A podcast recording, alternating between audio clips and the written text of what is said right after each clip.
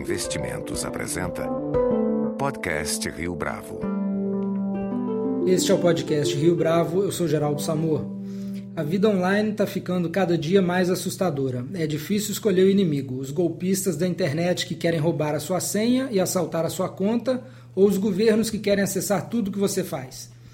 Para falar de como a gente pode se proteger, nosso convidado de hoje é o Fábio Assolini. O Fábio é analista de malware da Kaspersky Lab e se dedica à análise e pesquisa de crimes digitais desde 2006. O papel do Fábio é garantir que as ameaças locais sejam detectadas e bloqueadas. A Kaspersky Lab é a maior empresa privada de segurança da internet, fornecendo proteção contra todos os tipos de ameaça de TI, como vírus, spywares, uh, hackers e spams. A Kaspersky vende soluções de segurança para usuários domésticos, pequenas, médias e grandes empresas e internet móvel. E os seus produtos protegem mais de 300 milhões de sistemas ao redor do mundo. O Fábio também é membro voluntário da comunidade de segurança Linha Defensiva, uma organização não governamental. Ele também é pesquisador e membro do grupo de análise e resposta a incidentes de segurança, ARES, onde acumulou experiência em análise de vírus e outras pragas originadas no Brasil. Fábio, é um prazer tê-lo conosco. Quando a gente fala de, crimes digitais no Brasil, a gente está falando de que tipos de ataques exatamente? São de moleques bons de programação que estão entediados em casa ou de quadrilhas profissionais com outras ramificações? Olá, Geraldo, obrigado pelo convite. Quando nós falamos de cybercrime no Brasil, nós estamos falando é, dos dois perfis. Você tem cybercriminosos uh, amadores, desenvolvendo ataques e você tem grupos organizados planejando e disseminando ataques dentro do país. Então você tem esses dois perfis.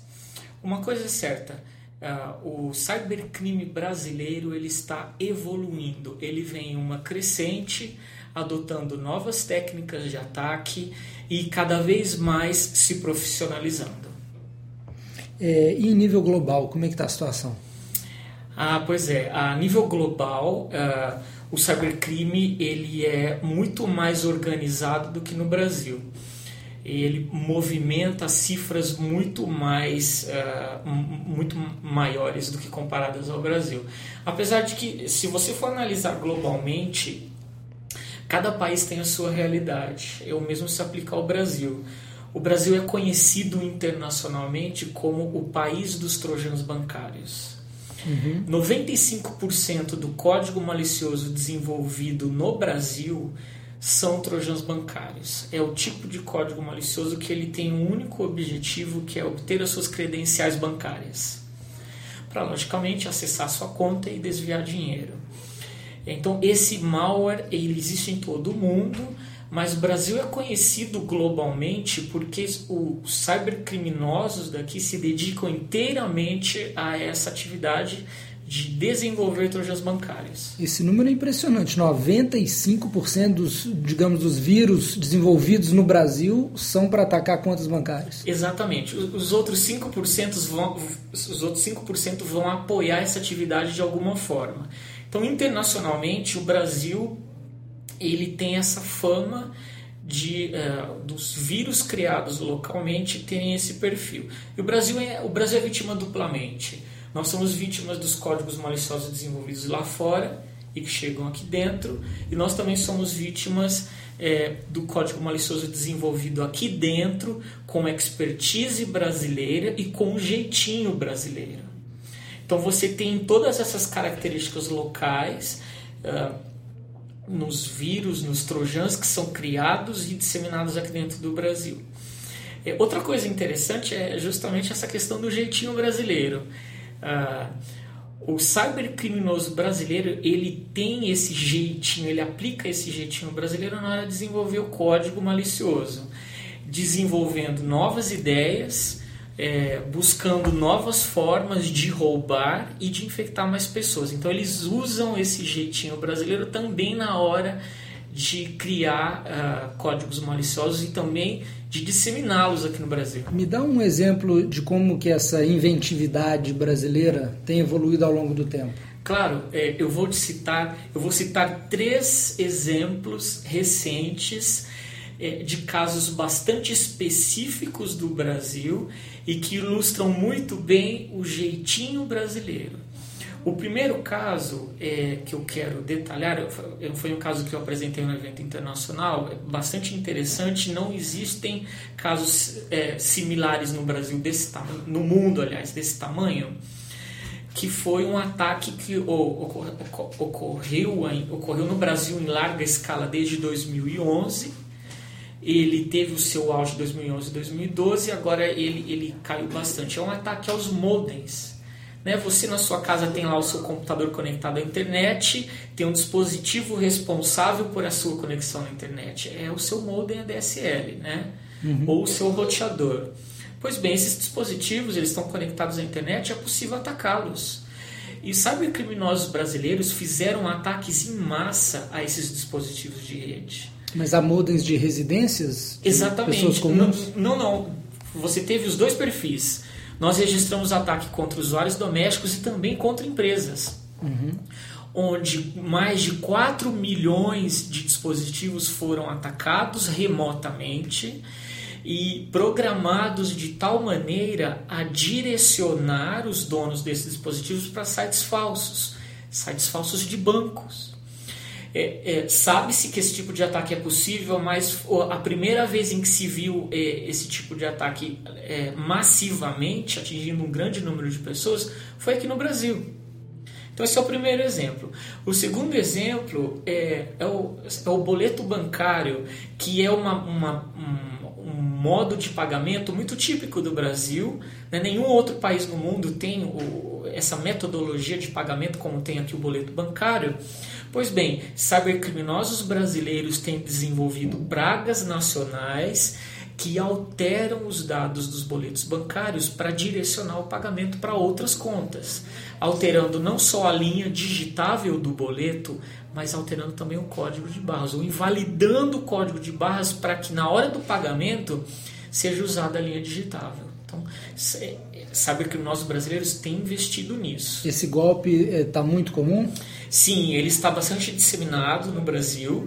É, nós já temos encontrado vários trojans que possuem essa função de alterar todo e qualquer boleto bancário que seja gerado na, no navegador. E aí, ah, ah, tá, mas então esse boleto está sendo gerado em casa pela pessoa está imprimindo na, na impressora. Exatamente. Ele não está recebendo pelo correio a fraude. Não, não. não. É, é, ele é específico para esses casos em que o boleto ele é gerado online.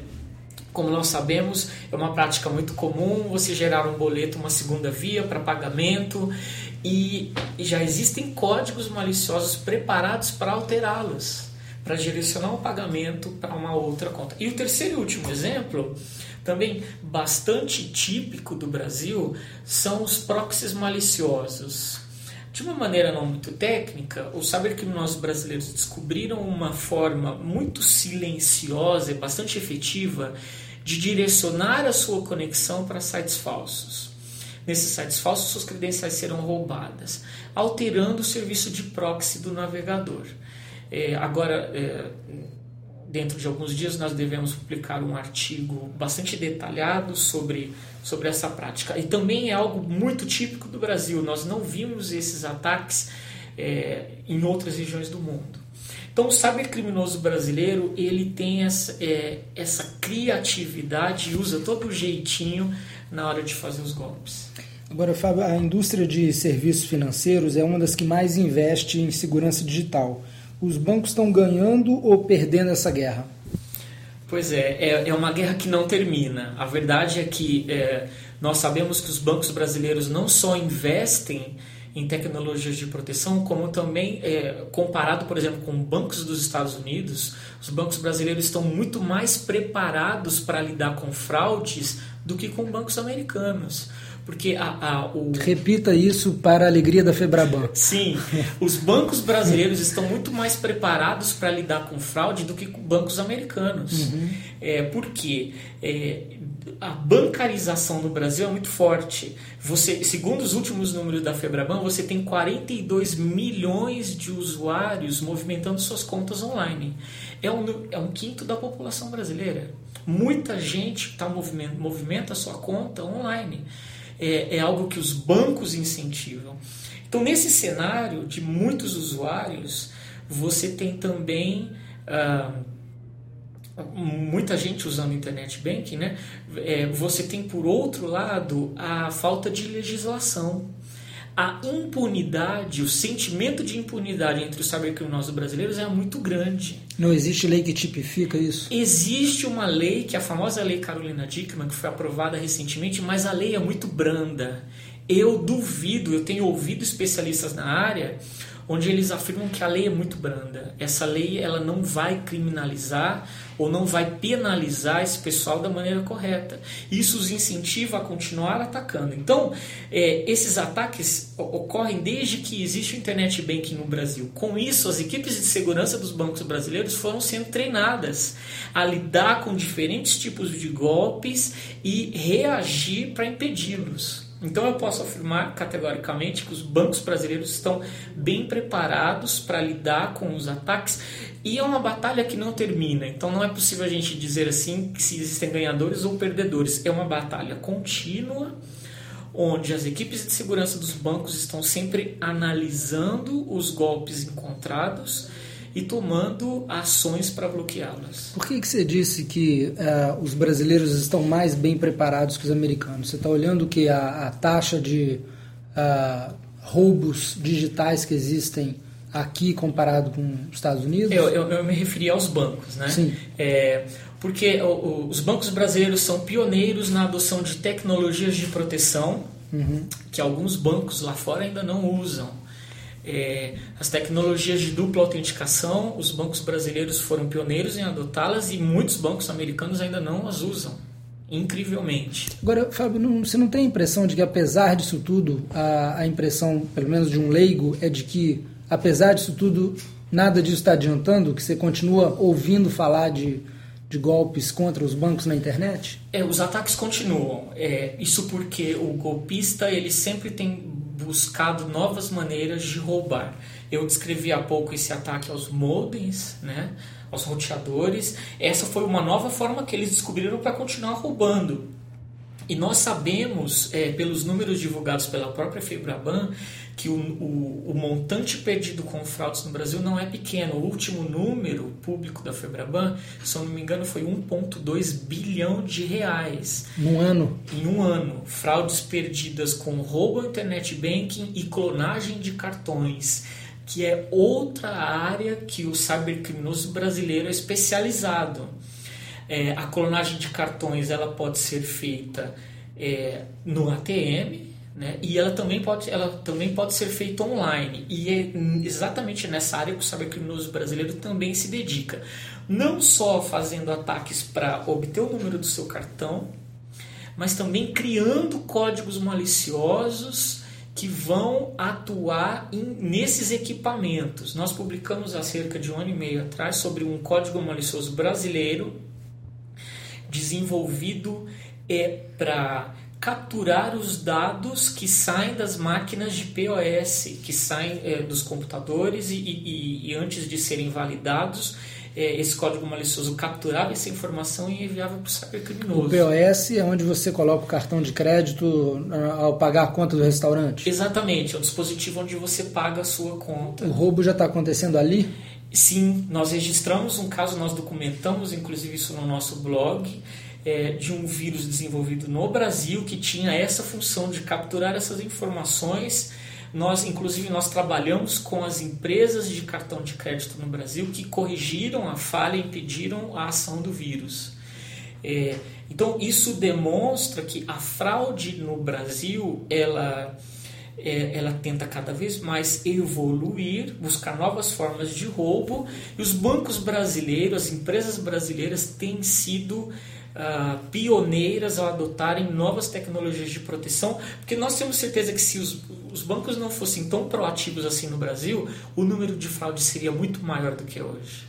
Fábio, eu queria voltar no ataque aos modems. Você disse que ao atacar os modems, uh, os, os criminosos conseguiram gerar no seu computador um site de um banco, por exemplo, que você usa, e é como se fosse o homepage do banco para você entrar e colocar seus dados. Exato. É, é, o, a fraude era sofisticada a ponto do, do malware saber o banco que você usa e aquele banco, por exemplo, estava no seu favoritos e aí ele gerava em cima daquele banco? Exatamente. É, foi tudo muito bem planejado. É, o, o, por que o ataque ao modem? É, as empresas, os usuários domésticos, todo mundo tem a noção de que é necessário você ter um bom produto antivírus protegendo o seu computador. Ok. Mas não existem tais produtos para proteger um dispositivo de rede, um roteador ou modem que está conectado à internet. E esses dispositivos de rede, eles possuem, eles têm falhas. Falhas que permitem com que eles sejam atacados e as configurações desses dispositivos sejam alterados pois foi exatamente isso que aconteceu.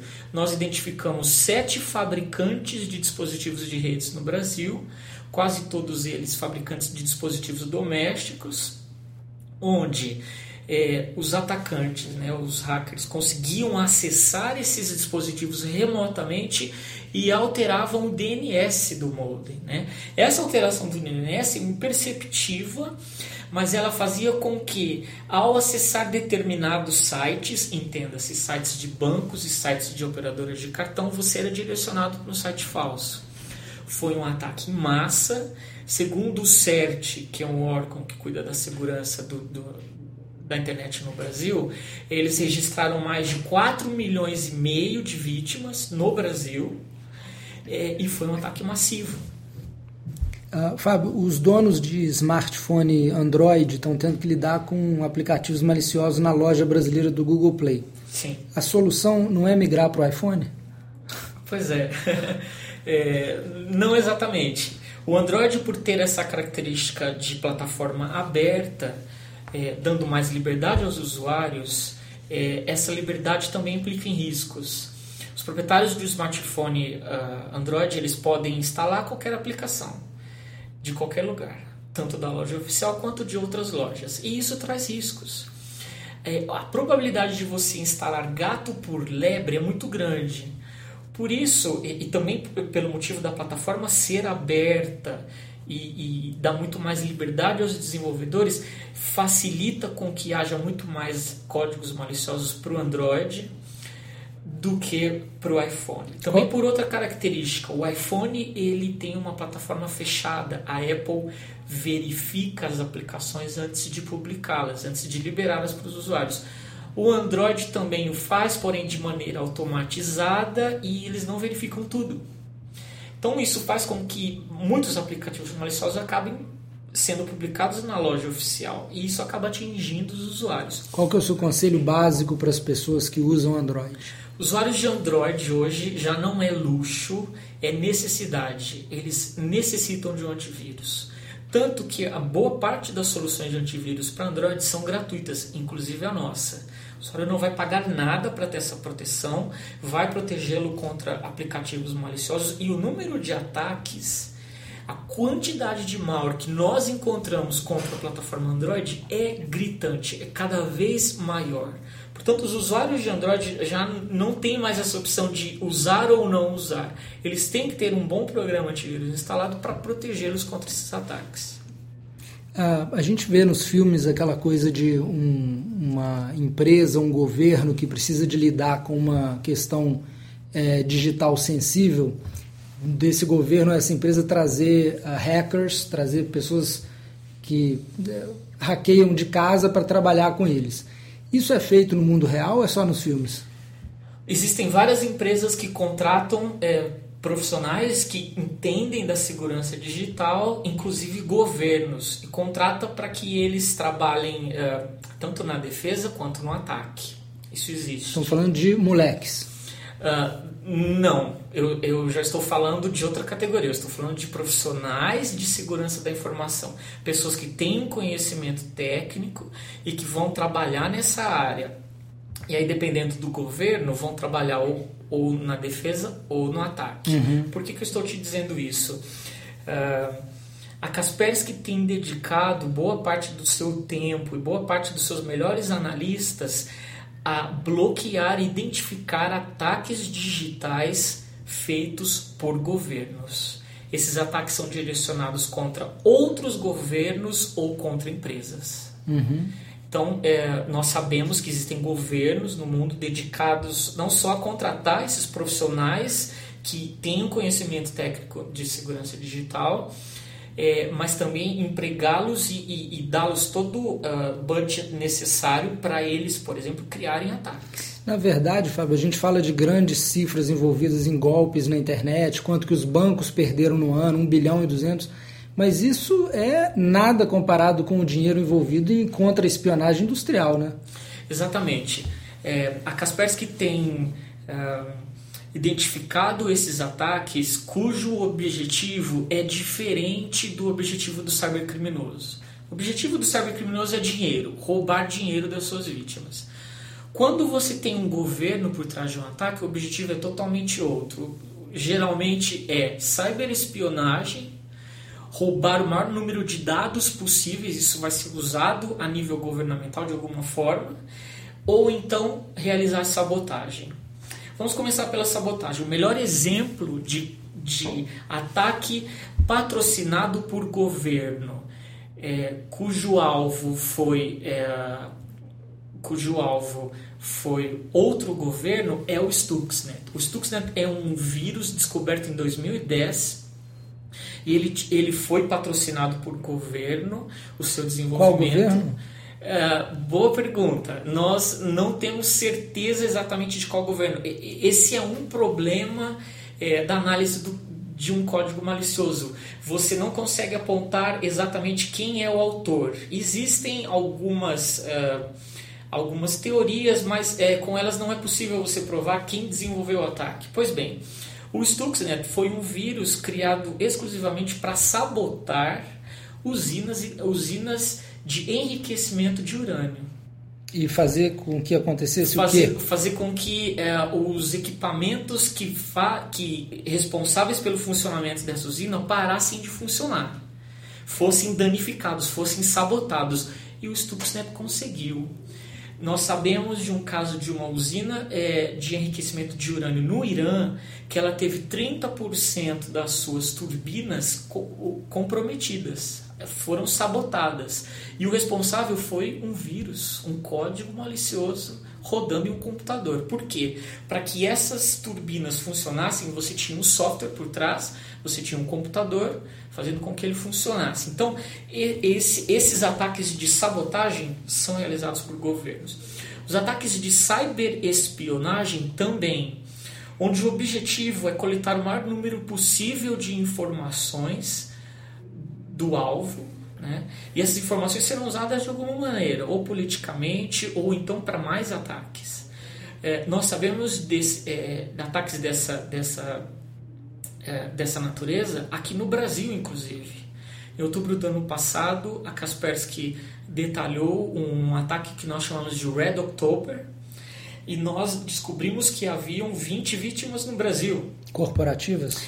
Provavelmente nós não conseguimos chegar, identificar quem são as vítimas, é, mas nós identificamos que haviam vítimas no Brasil. E baseado é, no perfil das vítimas em outros países, nós vimos que haviam órgãos governamentais, institutos de pesquisa, universidades e grandes empresas. Em outros países? Em outros países. Promovendo o ataque aqui? Não, não. É, esse perfil das vítimas em outros países. Ah, sim. Então, mas é como, bem... como, é que é possível, se, se for possível explicar sem ser muito técnico, mas como é que você sabe que há vítimas, mas você não consegue chegar em quem são elas? Pois é, uh, isso se dá da seguinte forma. Uh, e, desculpa, o que, que esse vírus fazia exatamente? Qual es, que era espionagem. O... Uhum. Uma vez instalado numa rede corporativa ou em um computador de um executivo, por exemplo, toda a informação possível será roubada será exfiltrada e enviada para uma central de controle e comando. Pois bem, como é que nós sabemos o número de vítimas? É, esses códigos maliciosos eles usam as centrais de comando e controle. Nesses casos, nós conseguimos acesso a essas centrais. Nós não, não só conseguimos acesso, como nós removemos elas do ar.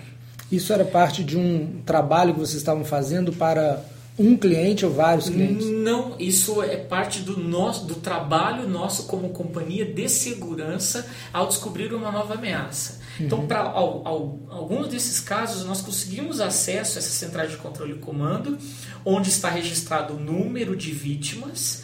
Em algum, alguns casos é possível saber quem são essas vítimas, mas em alguns casos não é possível. Mas no seu caso específico, não é que as vítimas eram clientes seus? Não. Tá. Porque a, acima de, de proteger quem são nossos clientes, como companhia de segurança, quando a gente descobre tal operação de cyberespionagem, uh, nós temos essa função de remover o ataque do ar e dessa forma é, tentar proteger todos, independente se sejam nossos clientes ou não. É, a essa altura a gente sabe que não existe privacidade nenhuma na internet, que tudo que a gente faz online pode ser monitorado. É, ainda assim a gente coloca todos os nossos dados no Facebook, no Twitter, no LinkedIn.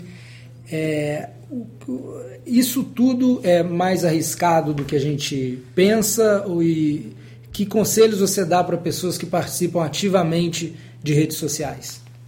Pois é, é, essa é uma questão complicada, especialmente para os brasileiros. Os brasileiros são muito sociais e costumam se expor de maneira demasiada nas redes sociais.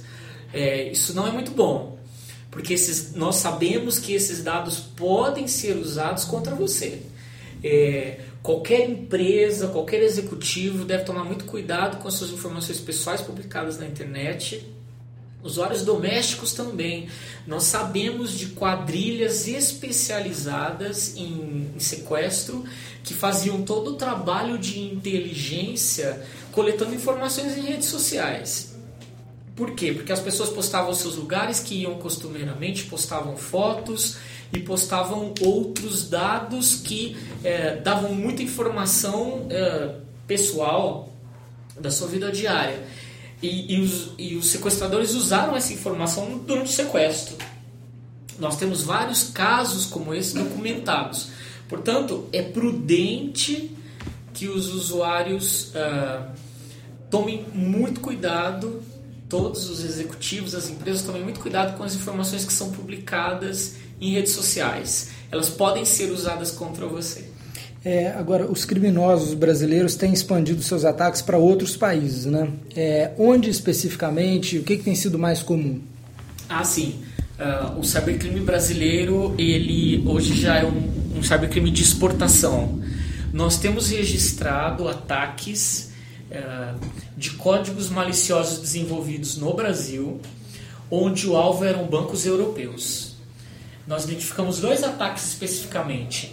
Nós identificamos um deles contra bancos em Portugal e Espanha e também contra bancos latino-americanos, especialmente de países vizinhos do Brasil, Colômbia, Argentina, Chile, uh, Venezuela e outros. Então, hoje o cybercrime brasileiro ele já é, tem iniciativas de tentar roubar em outras regiões. Então nós identificamos esses dois ataques. Estamos variando a pauta de exportação, né? Exatamente.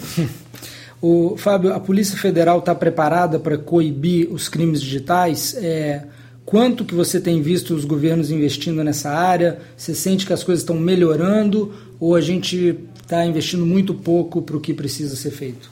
É, eu, a Polícia Federal, de certa forma, sim, ela está preparada e tem feito uh, ao longo dos anos muitas operações onde foram prendidos muitos cybercriminosos, mas o, o problema em si não é a polícia, o problema no Brasil é a aplicação da lei. Porque há, eh, há juristas que dizem que nós temos leis, com as leis existentes é possível criminalizar mesmo esses golpes modernos, esses roubos modernos.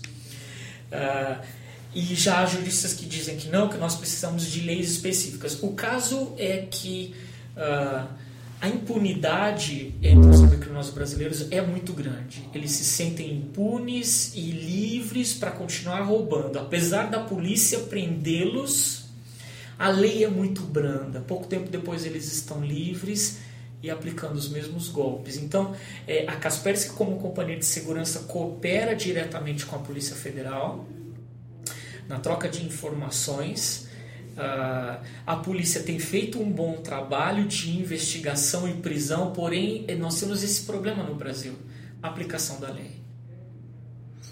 É, para terminar, Fábio, tem coisas práticas que as pessoas podem fazer em casa para aumentar a sua segurança digital? O que, que você, os conselhos que você dá para sua mãe, para os seus irmãos? Sim, tem sim. Não só para as pessoas em casa, mas nas empresas também. É, é o que nós chamamos de boas práticas de segurança. É, Eu diria que a, a primeira prática é você cuidar do software. Então, hoje é importante que você tenha um bom programa antivírus instalado, que esse é, programa esteja sempre atualizado, esteja com a proteção em tempo real ativada. Boa parte é, das empresas e dos usuários sabem disso, mas nem todo mundo segue a risca. Né? Uhum. É, outra coisa importante é você cuidar dos plugins do software que está instalado no seu computador. Então é necessário que esse software esteja atualizado. Os plugins que estão no seu navegador, o Flash, o Java, PDF, é, é, muito importante que isso esteja atualizado, porque se você estiver utilizando versões antigas, você corre o risco de ser infectado com elas. Uhum. É, outra boa prática de segurança para os usuários domésticos é desconfie. Desconfie dos e-mails que você recebe, não acredite em tudo que você vê publicado na internet. É, usar o bom senso durante a navegação na internet é muito importante. E para as empresas, pequenas e médias empresas, terem bons profissionais que entendam de segurança e profissionais que vão uh, dar, um, um, dar uma boa consultoria para a empresa e treinar os funcionários é, e prover uma boa estrutura de proteção. Nas grandes empresas isso já é de praxe, mas nas pequenas e médias empresas ainda não. Não são todas que levam a segurança digital a sério. E a segurança digital é importante é, nas empresas. Ela evita, por exemplo, incidentes de vazamento de informações, é, ela impede que a empresa sofra danos porque todas as empresas hoje estão informatizadas e dependem do computador de alguma forma. Então, ter bons profissionais treinados e dedicados à proteção digital hoje é muito importante. Fábio Solini, muito obrigado pela sua participação. Com edição de Leonardo Testa, esse foi mais um podcast Rio Bravo. Você pode comentar essa entrevista no SoundCloud ou no Facebook da Rio Bravo ou escrever para a gente em podcast.riobravo.com.br.